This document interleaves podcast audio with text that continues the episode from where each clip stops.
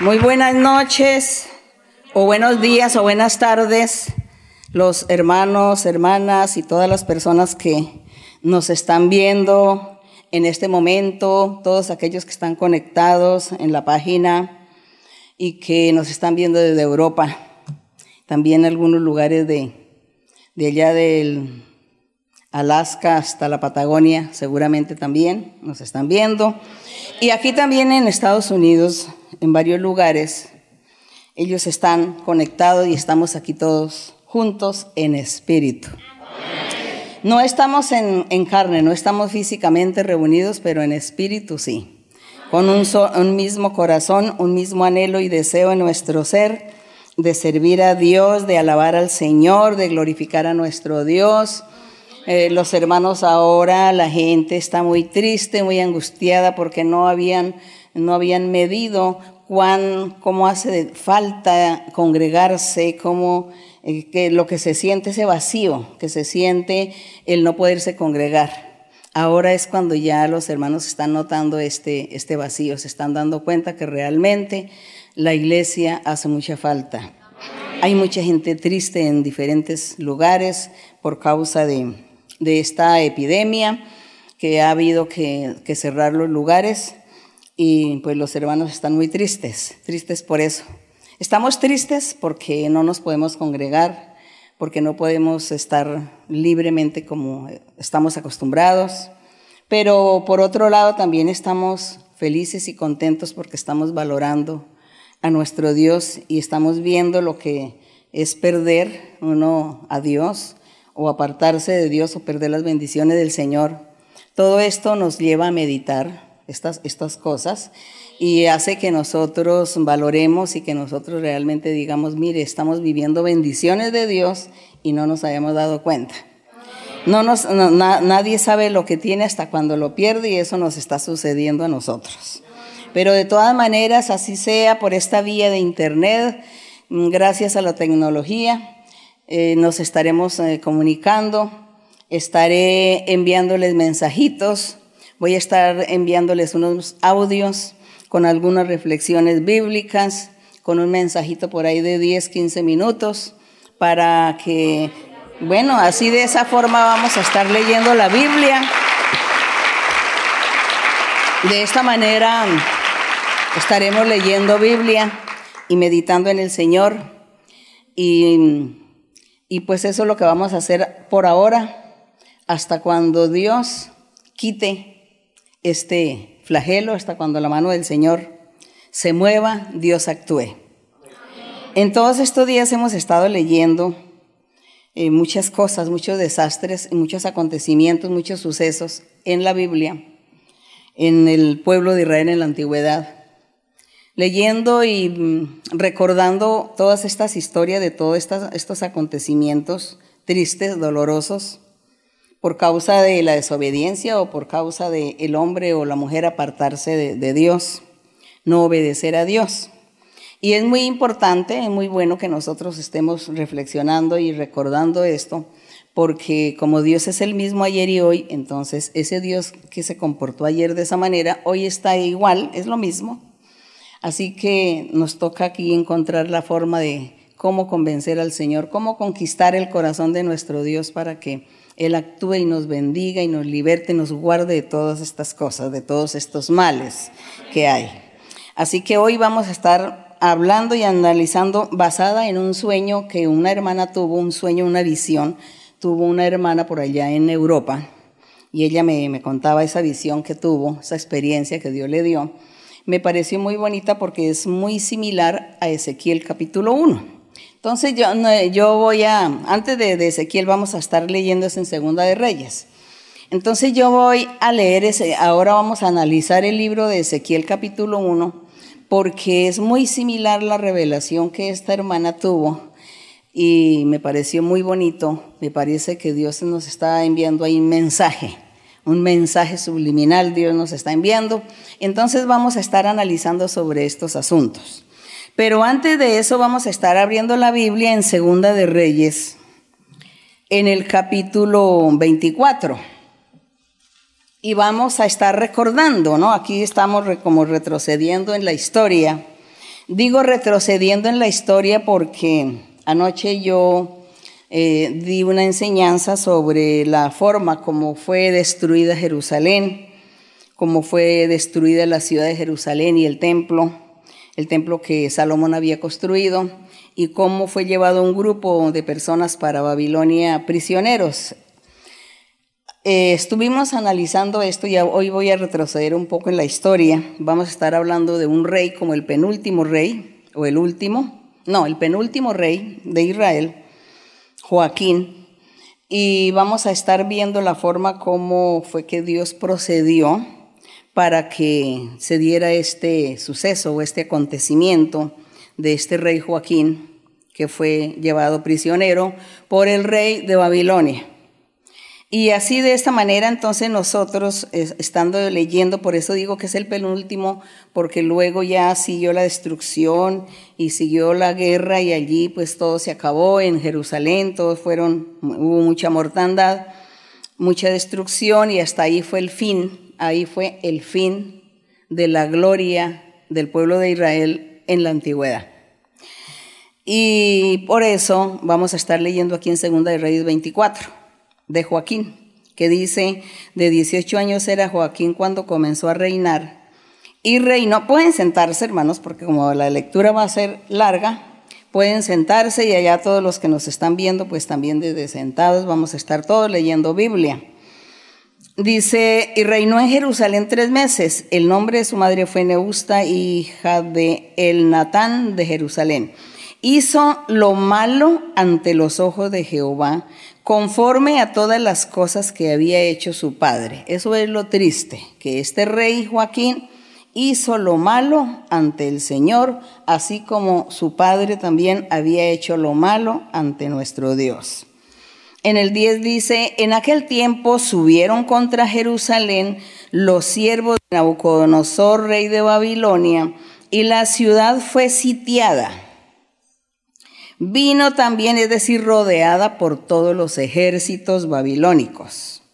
Vino también Nabucodonosor, rey de Babilonia, contra la ciudad cuando sus siervos la tenían sitiada. Entonces salió Joaquín, rey de Judá, al rey de Babilonia, él y su madre, sus siervos, sus príncipes, sus oficiales, y lo prendió el rey de Babilonia en el octavo año de su reinado. Sacó de allí este rey de Babilonia, sacó todos los tesoros de la casa de Jehová y los tesoros de la casa real y rompió en pedazos todos los utensilios de oro que había hecho Salomón, rey de Israel, en la casa de Jehová, como Jehová había dicho y llevó en cautiverio a toda Jerusalén, a todos los príncipes, a todos los hombres valientes, hasta diez mil cautivos, y a todos los artesanos y herreros. No quedó nadie, excepto los pobres del pueblo de la tierra. Ellos fueron los únicos que quedaron, los pobres, la gente pobre, ellos sí se quedaron allí en Jerusalén y en las afueras de la ciudad también. El 15. Asimismo llevó cautivos a Babilonia a Joaquín, la madre del rey, a las mujeres del rey, a sus oficiales y a los poderosos de la tierra. Cautivos los llevó de Jerusalén a Babilonia.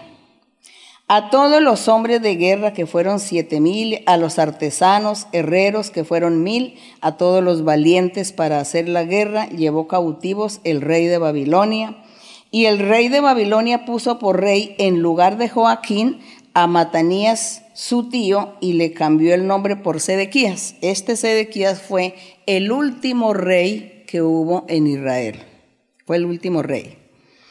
Ahora sí, entonces, esto es este el preámbulo de la forma como Dios procedió usando al rey de Babilonia para ir, para castigar a Jerusalén para castigar a la tribu de Judá, al pueblo de Israel, por causa de la maldad, por causa del pecado y la desobediencia, la dureza de corazón en que ellos vivieron todo el tiempo, en que Dios se manifestó a ellos como manifestándose como ese Dios poderoso, verdadero, que quería tener un pueblo santo y perfecto, exclusivo.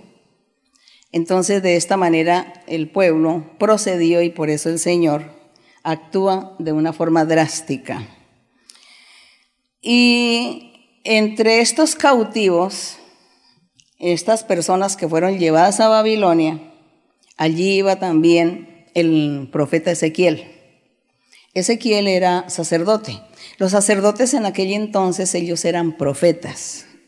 Nosotros cuando leemos la historia leemos que los profetas, que la tribu de Leví, la tribu de Leví o todos los levitas, ellos eran sacerdotes, que Dios le había elegido a esa tribu para que ellos ministraran a Dios en el templo y estuvieran sirviéndole a Dios de muchas maneras. Entonces, estos sacerdotes a la vez eran profetas también. Algunos eran unos profetas muy sobresalientes. Otros no eran profetas sobresalientes, pero sí tenemos, por ejemplo, a Isaías, a Jeremías, a Ezequiel, tenemos Daniel, tenemos a Elías, Eliseo. Todos ellos eran unos profetas que hicieron la voluntad de Dios, agradaron a Dios y por eso Dios los respaldaba a ellos. Así que este Ezequiel fue llevado también cautivo con este grupo que fue llevado allí a Babilonia. Entonces ahora sí vamos a pasar a Ezequiel 1. En Ezequiel capítulo 1.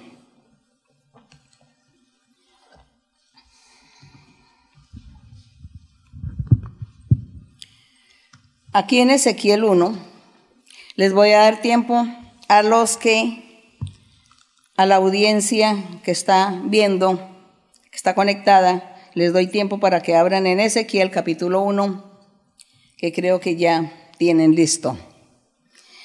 Y dice así, aconteció en el año 30, el mes cuarto, en el mes cuarto, a los cinco días del mes, que estando yo en medio de los cautivos, decía Ezequiel, porque estas son palabras de Ezequiel, estando yo en medio de los cautivos junto al río Quebar, los, los cielos se abrieron y vi visiones de Dios. Entonces él, Ezequiel, cuenta su vivencia, su experiencia que vivió cuando fueron llevados a Babilonia. Entonces él dice que estaban en, estaba con todos los demás cautivos junto a un río. Seguramente allí a la orilla de ese río hicieron, levantaron sus tiendas para dormir, para descansar. Allí estaban todos eh, apostados, pues en ese sitio, a la orilla del río, junto al río. Y Ezequiel dice que Dios comenzó a darle visiones. Dice, se abrieron los cielos, dice que los cielos se abrieron. En el quinto año, y eso sucedió en el quinto año de la deportación del rey Joaquín, a los cinco días del mes. Entonces dice, vino palabra de Jehová al sacerdote Ezequiel, hijo de Buzi, en la tierra de los caldeos, es decir, allí junto al río Kebat. Él comenzó a ver visiones. Y dice, junto al río Kebar vino allí sobre él la mano de Jehová. Y miré, y he aquí venía del norte un viento tempestuoso y una gran nube con un fuego envolvente este, este cuando dice que venía del norte un viento tempestuoso, se estaba refiriendo al rey de Babilonia, que venía a arremeter contra el pueblo, contra la ciudad de Jerusalén y él veía como un viento tempestuoso, como una gran nube con fuego envolvente, y alrededor de él un resplandor, y en medio del fuego algo que parecía como bronce refulgente. En medio de, esta figura, la figura de cuatro seres vivientes, entonces él en, la visión dice que ve cuatro seres vivientes, y esta era su apariencia había en ellos semejanza de hombre. Cada uno tenía cuatro caras y cuatro alas. Bueno, nosotros a veces cuando vemos esto por ahí en los cines o en las películas, decimos que es un monstruo. Decimos, ay, miren ese monstruo. Le hicieron muchos ojos, le hicieron muchos pies, muchas alas, entonces es un monstruo para uno. Y dice que él veía que, que esto, estos seres vivientes eh, tenían semejanza de ser humano, de un ser humano. Y tenía cuatro caras, cuatro alas, y los pies de ellos eran derechos, y la planta de sus pies como planta de pie de becerro. Centelleaban a manera de bronce muy bruñido. Nosotros hoy estamos leyendo Ezequiel 1, porque yo sé que muchos de ustedes que han leído la Biblia, han leído Ezequiel 1 y seguramente no han entendido, seguramente no han comprendido y han quedado pues sin entender estas visiones y pasan por alto y dicen, no, pues la lectura no es que sea muy agradable porque no entiendo. Estamos leyendo para recordar, para mirar cómo es que Dios se manifiesta, la forma como Dios se manifiesta a los seres, a los seres humanos. La forma como Dios se manifiesta a cualquier persona que Él quiera manifestarse. Y yo también, pues basada en esta revelación que tuvo esta hermana hace poco, algo de estos seres, cuando ya llegue a donde ella veía en su visión, entonces les digo también, para que nos demos cuenta cómo Dios a esta hermana también ya le estaba mostrando lo que iba a suceder de lo que está aconteciendo en este momento, lo del virus. Y ella tuvo esa visión mucho antes y Dios ya le estaba revelando estas cosas que iban a acontecer pero bueno, vamos a seguir aquí. ¿Qué es lo que sigue en la lectura? Y dice que estos seres vivientes tenían también en la planta de su, de su piedra como, un como de becerro y eh, a manera de bronce muy bruñido. En el verso 8 dice, debajo de sus alas a sus cuatro lados tenían manos de hombre y sus caras y sus alas por los cuatro lados.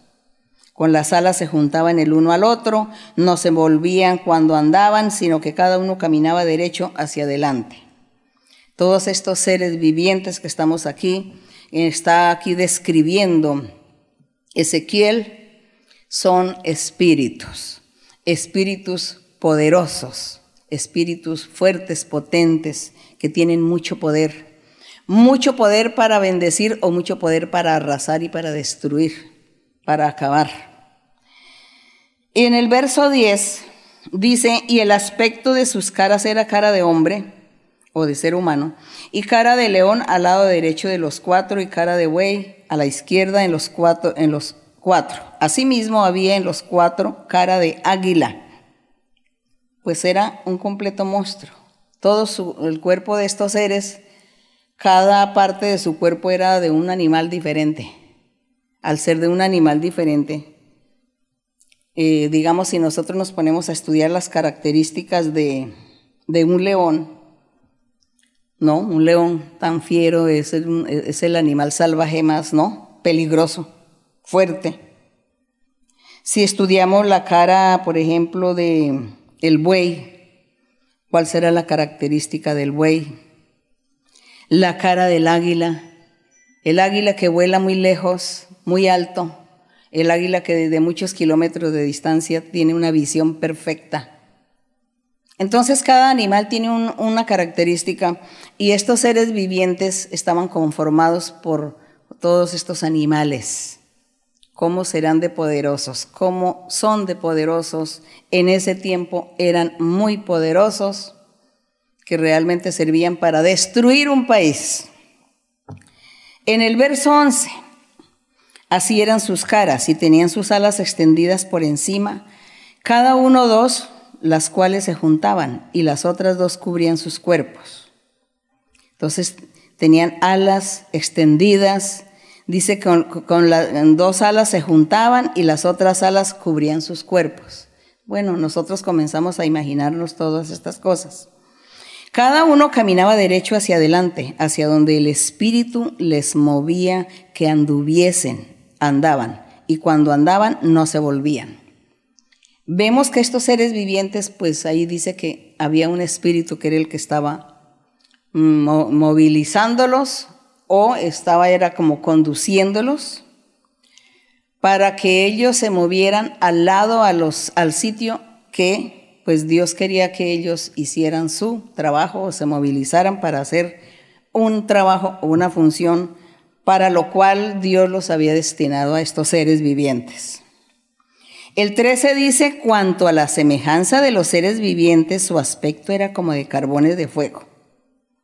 El aspecto dice que como carbones de fuego encendido, como visión de hachones encendidos que andaba entre los seres vivientes y el fuego resplandecía y del fuego salían relámpagos. Vean la potencia de estos seres vivientes. Y los seres vivientes corrían y volvían a semejanza de relámpagos, los relámpagos que se dan en segundos. ¿Cómo serán de poderosos estos seres? Mientras yo miraba a los seres vivientes, dice Ezequiel, mientras yo miraba a los seres vivientes, he aquí una rueda sobre la tierra junto a los seres vivientes a los cuatro lados. El aspecto de las ruedas y su obra era semejante al color del crisólito y las cuatro tenían una misma semejanza. Su apariencia y su obra eran como rueda en medio de rueda. Cuando andaban se movían hacia sus cuatro costados, no se volvían cuando andaban. Sus aros eran altos y espantosos y llenos de ojos alrededor en las cuatro. Cuando dice que eran llenos de ojos, pues ahí vemos muchos espíritus ahí también en esos seres porque estaban llenos de ojos y cada ojo pues es un espíritu. Y el verso 19 dice, cuando los seres vivientes andaban, las ruedas andaban junto a ellos. Cuando los seres vivientes se levantaban de la tierra, las ruedas se levantaban. Hacia donde el espíritu les movía que anduviesen, andaban. Hacia donde les movía el espíritu que anduviesen, las ruedas también se levantaban tras ellos porque el espíritu de los seres vivientes estaba en las ruedas. Yo pienso que Ezequiel viendo todas estas visiones estaba un poco intranquilo, espantado o asombrado, viendo todas estas cosas y sin entender, sin entender ni comprender qué significaba todo esto. Pero nosotros ahora que ya gracias al Señor, pues Dios nos ha dado tanta claridad en su palabra, pues a nosotros nos queda muy sencillo entender porque ya Dios ha permitido que nosotros podamos entender gracias al Evangelio, gracias a la palabra del Señor y gracias también a la presencia del Espíritu del Señor entre nosotros. Entonces Ezequiel no entendió, pero nosotros sí estamos entendiendo. Y estas revelaciones de Ezequiel, todo esto pues se cumplió al pie de la letra. ¿Cuándo? Después lo veremos. Cuando terminemos aquí el capítulo, entonces estaremos hablando de ello. Y dice aquí en el verso 21, cuando ellos andaban, eh, eh, eh, es decir, estos seres vivientes, dice que eran movidos por el, por el Espíritu. Dice, cuando ellos andaban, andaban ellas las ruedas, y cuando ellos se paraban, se paraban ellas. Asimismo, cuando se levantaban de la tierra, las ruedas se levantaban tras ellos, porque el espíritu de los seres vivientes estaba en las ruedas. Y sobre las cabezas de los seres vivientes aparecía una expansión a manera de cristal maravilloso, extendido encima sobre sus cabezas y debajo de la expansión las alas de ellos estaban derechas, extendiéndose la, la, una hacia la otra y cada uno tenía dos alas que cubrían su cuerpo. Oí el sonido de sus alas cuando andaban, como sonido de muchas aguas, como la voz del omnipotente, como ruido de muchedumbre, como el ruido de un ejército. Cuando se paraban, bajaban sus alas. Pues esto era muy poderoso, muy, muy estos, estos, seres, estos seres vivientes que Dios le estaba mostrando a Ezequiel. Era Dios mostrándole a él todo lo que es el poderío y la fuerza del imperio babilónico que venía a arremeter contra Jerusalén, contra Israel. Era el ejército de Babilonia, todos fuertes, valientes, numerosos pues guerreros valientes y ellos vendrían a destruir a Jerusalén. Estaban, habían sitiado la ciudad y se habían llevado un grupo de personas para Babilonia. Y cuando Ezequiel se fue, él no vio la destrucción de Jerusalén. Él solamente fue testigo que él fue llevado también con el grupo para Babilonia, pero no supo más. Entre tanto que la ciudad fue sitiada. Y muchos años después es cuando se cumple esta, estas visiones de Ezequiel, cuando Dios le muestra a él a Babilonia con su ejército, al rey de Babilonia con todo su ejército, y le muestra el poder que tiene, la fuerza, la magnitud de, ese, de ese imperio, y se lo muestra a través de figuras, a través de ilustraciones, que son estos seres vivientes, poderosos, con caras, con eh, eh, con, el cuerpo de diferentes animales característicos y, con, y con espíritus que los movían y que volaban, que se levantaban por los aires. Entonces que esto era lo que le venía al pueblo, estaba pues Dios mostrándole a Ezequiel. Más, aquí, más Ezequiel no estaba entendiendo, él no estaba comprendiendo. Pero vamos a seguir leyendo, dice, y en el verso 25 dice, y cuando se paraban y bajaban sus alas, se oía una voz de arriba de la expansión que había sobre sus cabezas. Y sobre la expansión que había sobre sus cabezas se veía la figura de un trono que parecía de piedra de zafiro, y sobre la figura del trono había una semejanza que parecía de hombre sentado sobre él. Dios siempre dando revelaciones y mostrando su poder y mostrando que Él va a actuar, que Él va a proceder con el ser humano, pero Él muestra es de esta forma, con figuras él está mostrando con las piedras preciosas, con las rocas, mostrando con los relámpagos, mostrando con las nubes negras, mostrando con, con todas las fuerzas de la naturaleza. Dios está mostrándole a la gente lo que Él planea con las personas. Por eso es que nosotros debemos orar siempre al Señor para que Él nos dé esa interpretación. Y cuando nosotros tengamos esas visiones y esos sueños, entonces nosotros podamos interpretarlos y podamos decir, ya sé lo que Dios quiere, ya sé lo que Dios está mostrando, ya sé lo que viene más adelante. Voy a orar, me voy a cuidar, voy a estar al día con el Señor, porque se avecinan, se avecinan tormentas, tormentas pero no físicas, se avecinan días malos, se avecinan tribulaciones, dificultades, enfermedad o escasez, bueno, incomprensiones bueno, se avecinan tantas cosas. Entonces Dios de esa forma hablando. Así aprendemos nosotros a entenderle el lenguaje a nuestro Dios. Y en el verso 27 dice, y vi, dice Ezequiel, y vi apariencia como de bronce refulgente, como apariencia de fuego dentro de ella en derredor, desde el aspecto de sus lomos para arriba y desde sus lomos para abajo, vi que parecía como fuego y que tenía resplandor alrededor. Como parece el arco iris que está en las, nubes, en las nubes el día que llueve, así era el parecer del resplandor alrededor. Esta fue la visión de la semejanza que la, de la gloria de Jehová, dice. Esta fue la visión, entonces dice Ezequiel, esta fue la visión de la semejanza de la gloria de Jehová. La semejanza de la gloria de Jehová. De lo que Dios, del propósito que Dios tenía.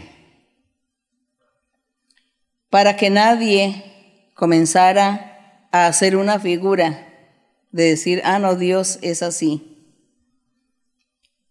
Mire que Dios ahí se le presenta a Ezequiel de una forma diferente. Su poder, el poder de Dios, es presentado ante Ezequiel de una forma tan asombrosa que nosotros decimos, él estaba viendo unos monstruos, unos seres con caras, con muchas alas, con muchos ojos unos seres con cara de león, con pies de becerro, con de, buey, con, con ojos de águila. Entonces nosotros ni siquiera podemos hacer como la figura de todo lo que él enumera, de todo lo que él describe. Pero él dijo, es la semejanza de la gloria de Jehová, dice Ezequiel. Es la semejanza de la gloria de Jehová, de la grandeza de Dios, del poder de Dios, de lo que Dios hace, de lo que Dios puede, de lo que Dios quiere hacer, de su grandeza incomparable. Entonces dice él que él, dice, y cuando la vi, me postré sobre mi rostro y oí la voz de uno que hablaba, dice, que me dijo, hijo de hombre, aquí en el capítulo 2, ponte sobre tus pies y hablaré, hablaré contigo. Y luego que me habló, entró el Espíritu de Dios, el Espíritu de Dios, entró en mí y me afirmó sobre mis pies y oí al que me hablaba. Entonces, en ese momento, cuando él se postra para alabar al Señor después de ver esta visión, estas visiones, el Espíritu de Dios toma a Ezequiel y dice que le afirma sus pies y comienza a hablarle. En el verso 3 dice que le habla, le dice, hijo de hombre, yo te envío a los hijos de Israel, a gente rebelde, que se rebelaron contra mí ellos y sus padres se han rebelado contra mí hasta este mismo día. Yo pues te envío a hijos de duro rostro y de empedernido corazón, y les dirás, así ha dicho Jehová, ¿acaso ellos escuchen? Pero si no escucharen, porque son, son una casa rebelde, siempre conocerán que hubo profeta entre ellos, gloria al Señor. Entonces Dios les dice, ellos van a reconocer que hubo profeta de Dios entre ellos y que Dios siempre les envió mensajes. Mensajes donde Dios los amonestaba para que se arrepintieran, para que obedecieran y andaran por el camino derecho. Y le dice el Señor, en el 6 le dice, y tú hijo de hombre, no tengas miedo de ellos, dice, no les temas, no tengas miedo de sus palabras aunque te hallas entre zarzas y espinos. Dice, te hallas entre zarzas y espinos y moras con escorpiones. Pobre Ezequiel. Porque estaba allí Ezequiel con un grupo. Si no estoy mal, me parece que ese grupo que estaba ese día eran de diez mil.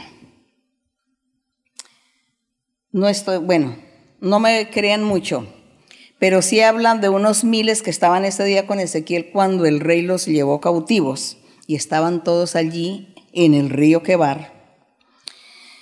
Y ellos, supuestamente ese grupo era el remanente, era parte del remanente que Dios había escogido.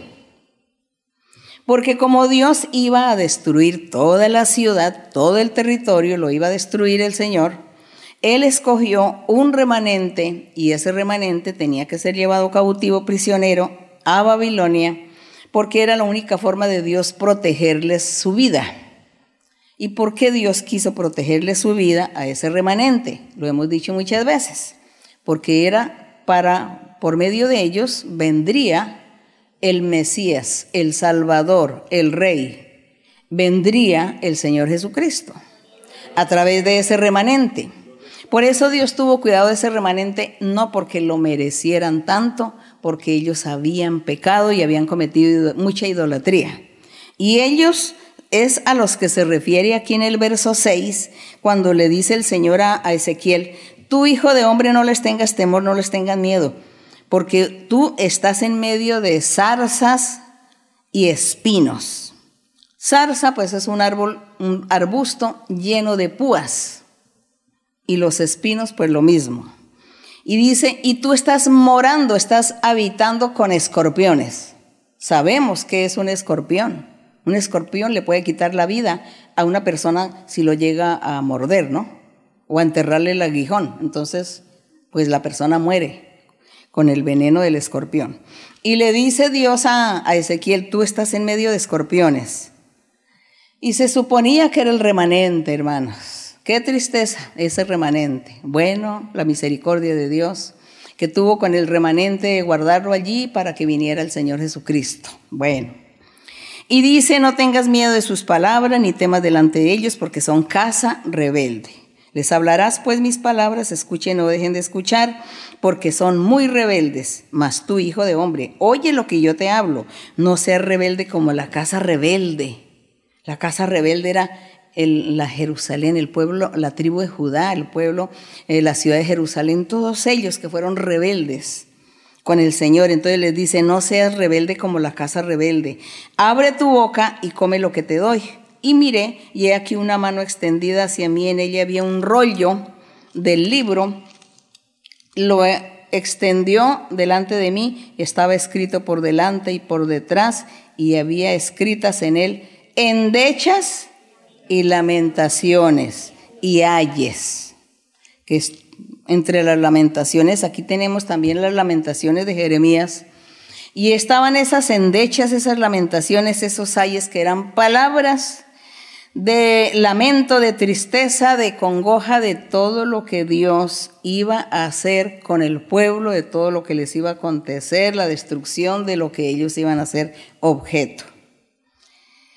Así que de esta manera Dios le dice, le dice Dios a, a Ezequiel, come lo que hayas, come el rollo, cómelo. Dice que se comiera el rollo vemos que él estaba en el Espíritu de Dios, tomado por el Espíritu de Dios, también viendo visiones. Y Dios le dijo que se comiera ese rollo que estaba lleno de endechas, lamentaciones, ayes. Y él dice que abrió la boca y se comió el rollo y que Dios le dijo, alimenta tu vientre, llena tus entrañas de este rollo que yo te doy. Y lo comí y fue mi boca dulce, como la miel. Sin embargo, por aquí dice que que después de que se comió el rollo, amargó su vientre. Sí, porque el rollo cuando lo comió fue dulce, la palabra de Dios. La palabra de Dios cuando Dios habla y amonesta, cuando Dios nos hace un llamado de atención a nosotros, nos habla con buenas palabras, nos habla el Señor con mucho amor, nos hace promesas, nos dice, haz mi voluntad, Mm, cumple mis mandamientos, actúa, haz el bien, no tengas las iras, no tengas envidia, no tengas rencores. Si tú haces eso, yo te voy a bendecir. Entonces todo eso endulza el oído, nos endulza. Yo te voy a bendecir, yo te voy a poner por lo alto, yo te voy a dar triunfos en la vida, te voy a prosperar en tu camino y serás feliz. Qué bonito.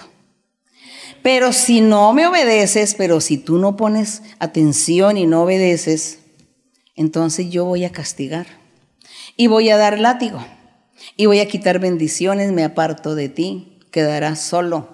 Cuando ores no te escucharé, no te responderé. Cuando me pidas no te voy a oír. No voy a cumplir tus anhelos, no voy a cumplir las peticiones que me haces. Me apartaré de ti, te dejaré solo eso es lo que amarga el alma, el espíritu, como aquí a Ezequiel que dice que le amargó su vientre. Porque él, come el rollo, que son las promesas y la amonestación de Dios que la hace Dios con amor. Y después de que Dios hace esto con amor, entonces como la persona es rebelde y como no hace la voluntad del Señor, entonces Dios le dice también el otro camino, le dice la otra parte, entonces te sucederá esto y aquello.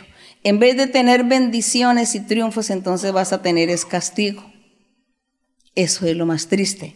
Y dice Ezequiel que su, su, su vientre fue amargo, porque realmente, así como Dios le reveló a Ezequiel, es tan bonito leer este libro de Ezequiel que Ezequiel comenzó a predicarle al pueblo y comenzó a profetizarles y a hablarles que se arrepintieran. Pero nadie quiso escuchar, ninguno quiso oír. Se cumplió lo que Dios le dijo aquí. Escuchen o dejen de escuchar, háblales, enséñales. Así no oigan, así no obedezcan, cumple tú con tu deber. Dios a nosotros hoy en el Evangelio del Señor. El Señor nos da dones, el Señor nos hace promesas maravillosas, Nos da trabajo, funciones en la iglesia para ministrar. Y Dios nos dice que cumplamos, que cumplamos con esos deberes, que hagamos la voluntad del Señor. Pero entonces a nosotros a veces nos da temor, nos da miedo, me da duda, desconfianza. ¿Será que sí? ¿Será que no? Mejor yo dejo que aquel trabaje. Mejor yo voy a dejar que ella trabaje. Y yo, pues, yo no lo voy a hacer porque tengo miedo, tengo duda, desconfío. Entonces Dios, y, además uno dice, y además la gente ni me va a creer. Además la persona no va a hacer caso a lo que yo le diga. Entonces, ¿para qué? Son cosas que suceden y que nosotros algunas veces, seguramente nos ha sucedido, nos ha acontecido, que hemos estado en estos cuestionamientos, en estas vacilaciones, que sí, que no, que para allá, que para acá, que tal vez, quizá. Y no obedecemos entonces el plan del Señor. Pero si nosotros, leyendo la Biblia, nos damos cuenta que Dios dice, Dios le dijo a Ezequiel, escuchen o dejen de escuchar, tú debes qué? Hablar. Háblales. Ellos son duros de corazón, pero tú cumple con tu deber. Habla, trabaja, trabaja los dones y cumple. Y no tengas miedo si te critican, si te dicen que sí o que no, si te echan abajo dicen, no, eso es una mentira, no creo. Cumple con el deber. Porque el Señor está reprobando a los desobedientes. El Señor reprueba a los desobedientes. Y aquí, por ejemplo, cuando nosotros leemos el capítulo 3 y que habla también que de estos seres el Señor no le explicó a Ezequiel de esos seres a qué se refería, pero esos seres eran esos espíritus fuertes y poderosos que Dios iba a enviar, que esos se iban a entrar en el rey de Babilonia y en su ejército, y les iba a dar poderío, fuerza, les iba a dar la autoridad y el poder para venir a destruir. Es así como también nosotros en el día de hoy, en el Evangelio del Señor, también Dios a nosotros nos muestra también los días malos, los momentos que, que podamos vivir en la humanidad. Entonces, como yo les decía, esta hermana ya tuvo unas visiones, ella es una hermana extranjera, es europea. Y ella me escribe y me cuenta estas revelaciones muy similares a lo que leímos aquí de estos seres vivientes. Pero ella también oía y veía que la voz de Dios que le decía en la visión, que eran cosas que iban a estar aconteciendo, que iban a estar sucediendo. Y que por, tanto, por lo tanto ella tenía que estar muy preparada, buscando a Dios, orando y confiando en el Señor porque venían estos momentos difíciles. Y ella dice que ahora lo que estamos viviendo, ella dice que tiene mucha relación. ella al contarme, pues yo me di cuenta que sí tenía sentido. Su revelación, su visión, porque dije, coincide mucho con ese capítulo 1 de Ezequiel, cuando Dios le muestra a Ezequiel estos seres vivientes poderosos que iba Dios a enviar para que ellos destruyeran a la ciudad de Jerusalén, a la tribu de Judá, para castigar, para castigar a su, a su, a su pueblo que le había desobedecido. Y me dio curiosidad que el Señor a esta hermana, en este tiempo que estamos viviendo el Evangelio, le mostrara estas cosas también. Así que sí ve que Dios es el mismo ayer y hoy. Y estaba mostrándole también eso del carruaje, de los seres, de lo que vendría. Y es eso, el poder, la fuerza de estos espíritus. ¿Cómo será ese, ese espíritu de este virus? ¿Cómo será esa, esa bestia o ese ser viviente, digámoslo así, que está infectando en todo el mundo? ¿Cómo es de, de, de poderoso, de fuerte? Haciendo mal y haciendo daño en todo el mundo al ser humano. Pero nosotros también tenemos a alguien que nos puede salvar y que nos puede ayudar. Pero, pero es que el Señor también quiere que nosotros le obedezcamos y que trabajemos y que nos pongamos al día con el Señor, eh, recibiendo los dones espirituales y poniendo a trabajar los dones espirituales. Seguro que en esta crisis que estamos, yo no sé cuántos de ustedes estarán orando a Dios y estarán dándole libertad al Espíritu Santo para que Dios les muestre, para que Dios les revele por qué, está, por qué están aconteciendo estas cosas. Y si el Señor va a tener misericordia, si el Señor nos va a guardar y nos va a proteger porque yo creo que también algunos tienen ya sus familias también que son víctimas de, esta, de este virus o de esta peste. Y ustedes sí están orando, ustedes sí le están pidiendo a Dios y le están clamando al Señor. Porque es que nosotros tenemos que orar y aprender a que Dios nos hable a nosotros que Dios nos revele, no es solamente que Dios le revele una, a una persona, no, es que Dios solamente le va a revelar es allá al pastor o al dirigente. No, cada uno de nosotros somos responsables de nosotros mismos y de la iglesia, de los creyentes, porque Dios a cada uno de nosotros nos ha entregado un trabajo, una función para realizar. Entonces somos responsables delante de Dios. Responsables para orar. Y si a usted le llaman y le dicen, no, es que aquí está sucediendo esto y aquí está esta persona, alguien de la iglesia que, está enferma, está contagiada, contaminada. Entonces, ¿cuál es su deber? Usted tiene que arrodillarse, orar a Dios y pedirle a Dios y pedirle al Señor y también dar libertad al Espíritu Santo para que Dios le hable. Entonces, ¿por qué ese miedo? ¿Por qué ese temor? Como Dios le decía aquí a Ezequiel, y tú no tengas miedo, no tengas temor, escuchen o dejen de escuchar, crean o no crean. Si ellos son pueblo rebelde, estás en medio de escorpiones, en medio de zarzas y espinos. Eso es Así que, ¿qué, ¿qué esperas? Tú no esperes del ser humano nada. Espera en mí y obedéceme. Era lo que Dios le decía. Y hoy en día el Señor nos dice que esperemos en Él, que le obedezcamos, que confiemos en Él. Entonces tenemos es que orar. Orar y no estar preguntando, ¿y ahora yo qué voy a hacer? ¿Y qué voy a hacer? Voy para el norte, voy para el sur o me quedo aquí. No, usted clámele al Señor, ore a Dios y pídele al Señor que le ayude y Dios está ahí a hablarle, a guiarle, a orientarle en lo que usted debe hacer y pedirle al Señor y confiar en el Señor. Que pase todo esto rápido, pronto. En estos días que las iglesias, los templos no van a estar abiertos como de costumbre. Quizá Dios está probando o esté probando corazones.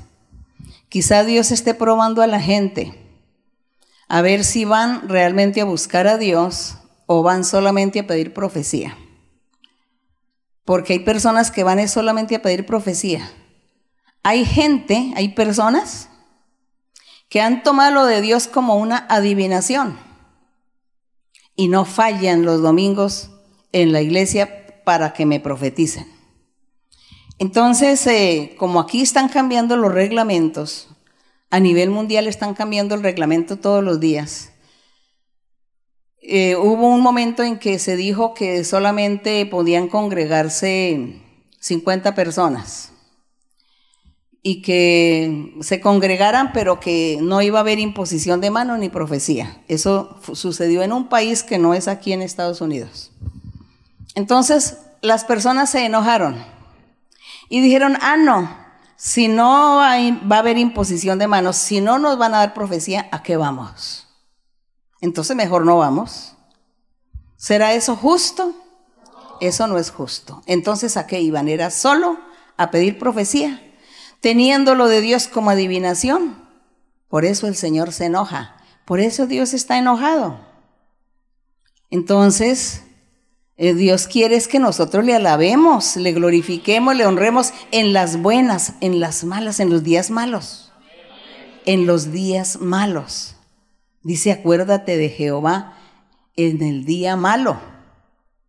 Y Dios estará ahí atento a escucharte, ayudarte, a bendecirte.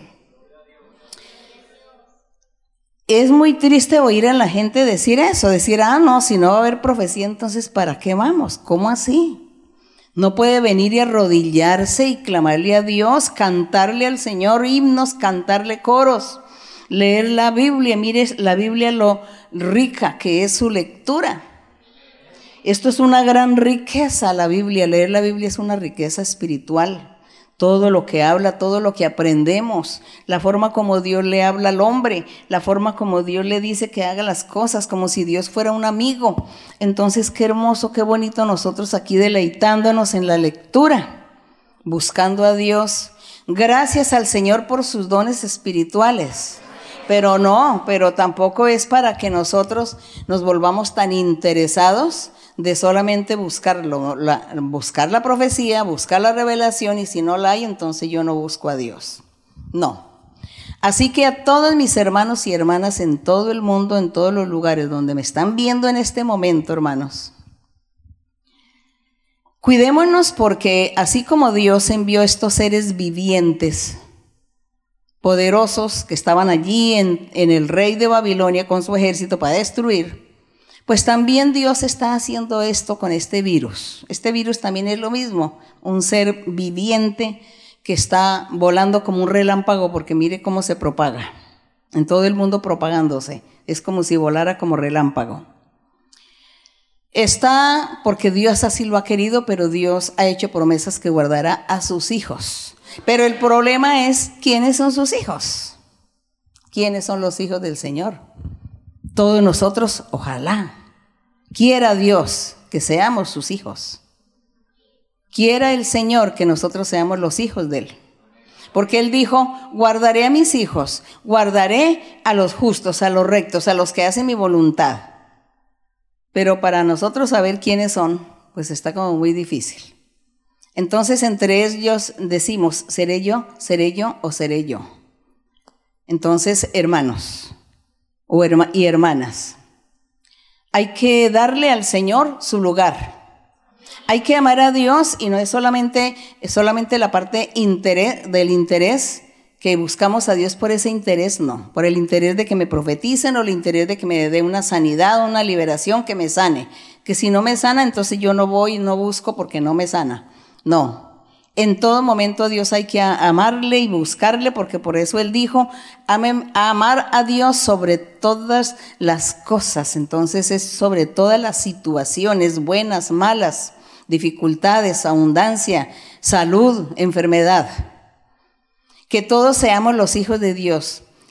Reflexionemos, hermanos, para que seamos los hijos de Dios. Busquemos al Señor, oremos al Señor, y el Señor siempre dice, no se preocupen, no se angustien, yo voy a guardar a los míos. Pero entonces cada uno de nosotros vamos a reflexionar para ponernos al día con el Señor, para que estemos en el grupo de los del Señor. Es eso, hermanos. Así, hermanos, que es muy importante que nosotros seamos realistas, que seamos realistas y prácticos y hablemos bien las cosas Mm, abiertamente para poder entender y comprender.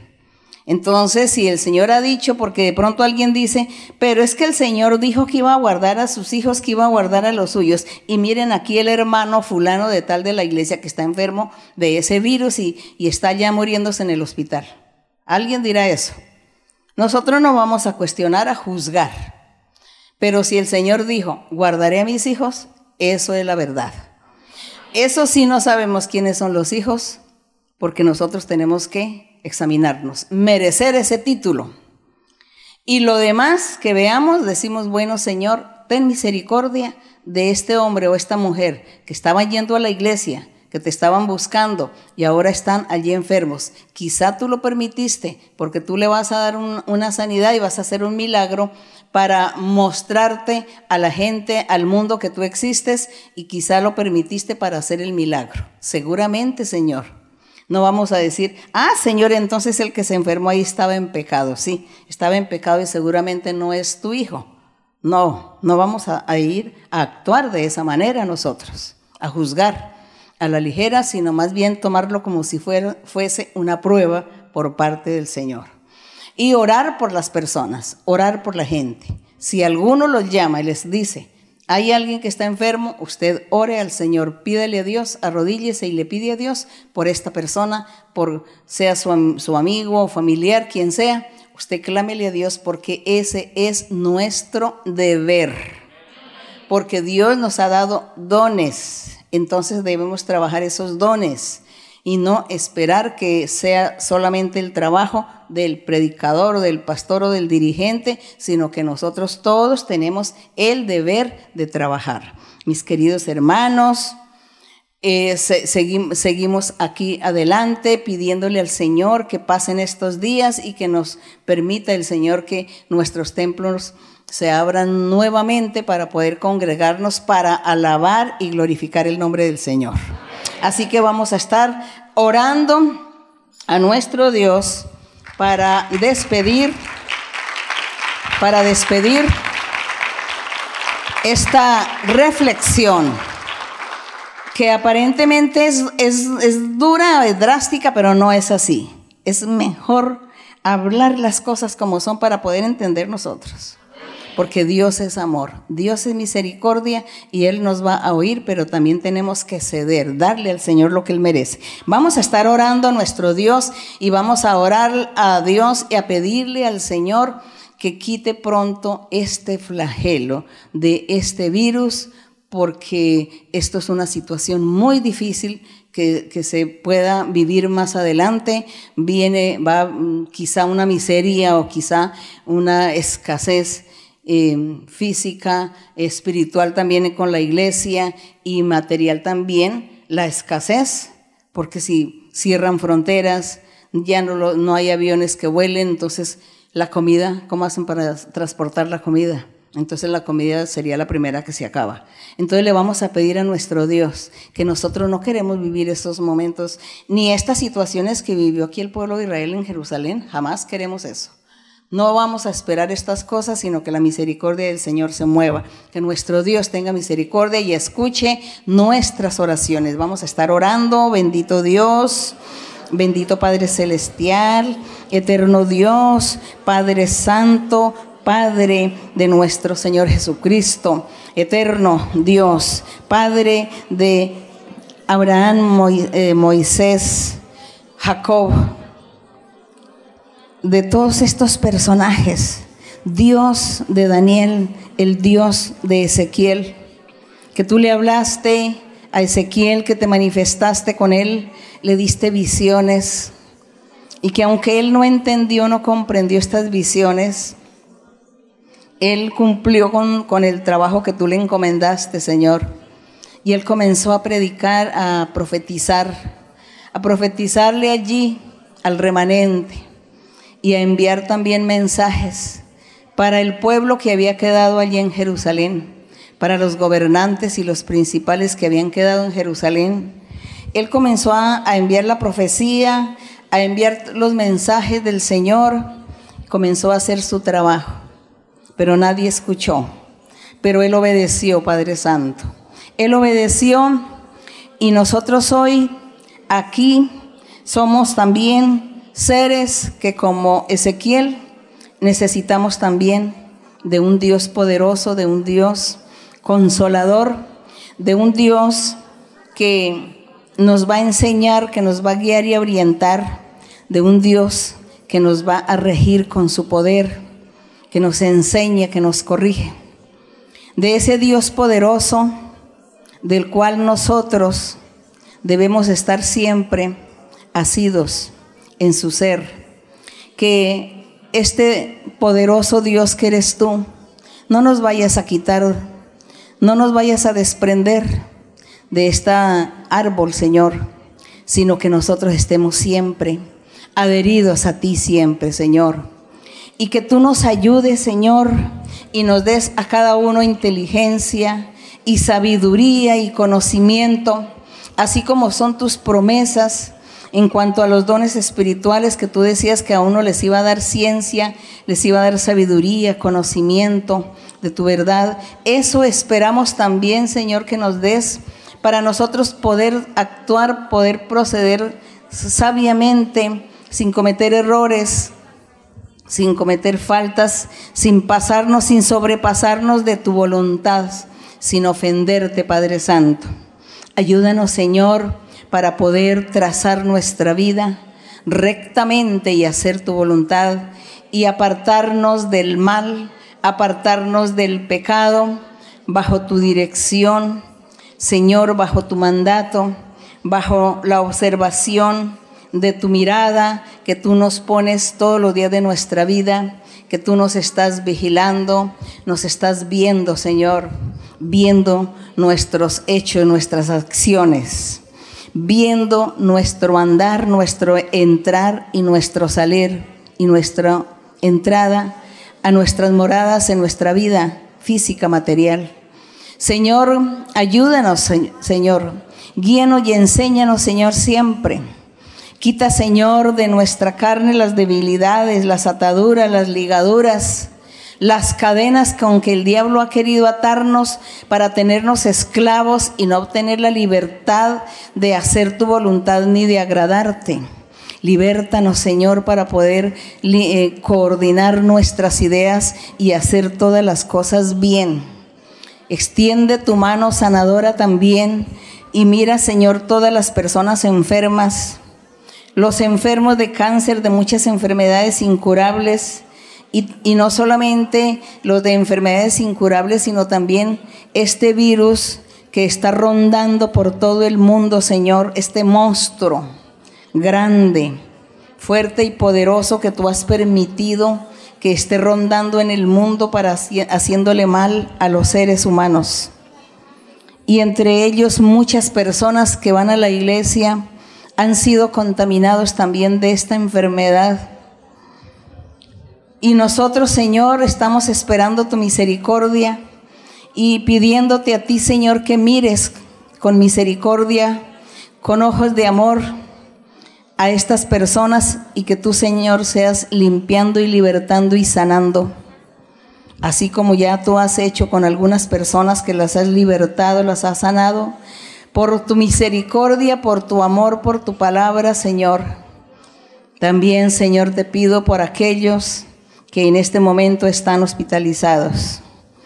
Te pido, Señor, que tú nos guardes y nos protejas y que tú cortes y rompas y destruyas este poder del maligno.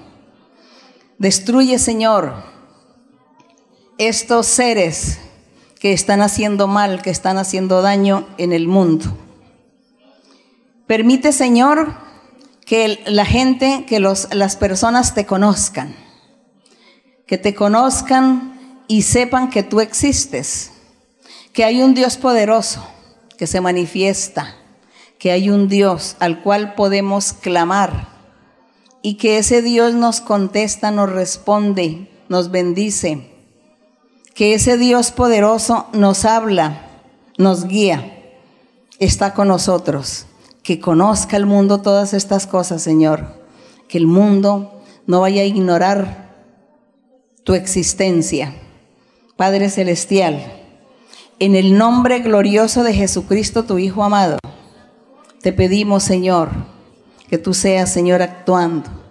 Que tu mano poderosa, Señor, sea dándonos solución a este problema. Quita, Señor, todas las aflicciones, la tristeza y dale alegría a los corazones de los hermanos. Dales visiones, dale sueños, dale revelaciones. Consuélales a cada uno, mi Señor, para que todos sigan adelante. Gracias, Señor. Gracias, Señor. Te alabamos, te damos la honra la gloria y la alabanza. Tuyo es el reino, la gloria, el poder. desde el siglo y hasta el siglo. Gracias, mi Señor. Las alabanzas para ti, la honra para ti. Gracias, mi Padre. Gloria a tu nombre. Qué maravilla que Cristo me halló y por su gracia mi alma salvó.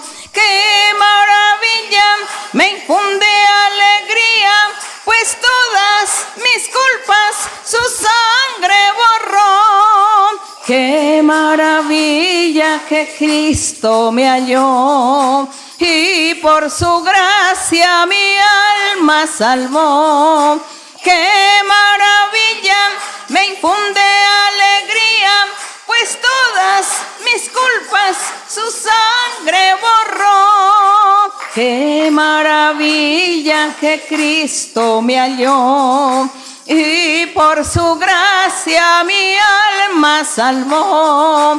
Qué maravilla me infunde alegría, pues todas mis culpas su sangre borró. Bendito el Señor, gracias a mi Padre Celestial. Que la honra y la gloria sea para nuestro Dios desde ahora y para siempre. Muchas gracias. Que Dios me les bendiga grandemente. Gracias hermanos, los amo con todo mi corazón. Gracias y hasta pronto. Gracias.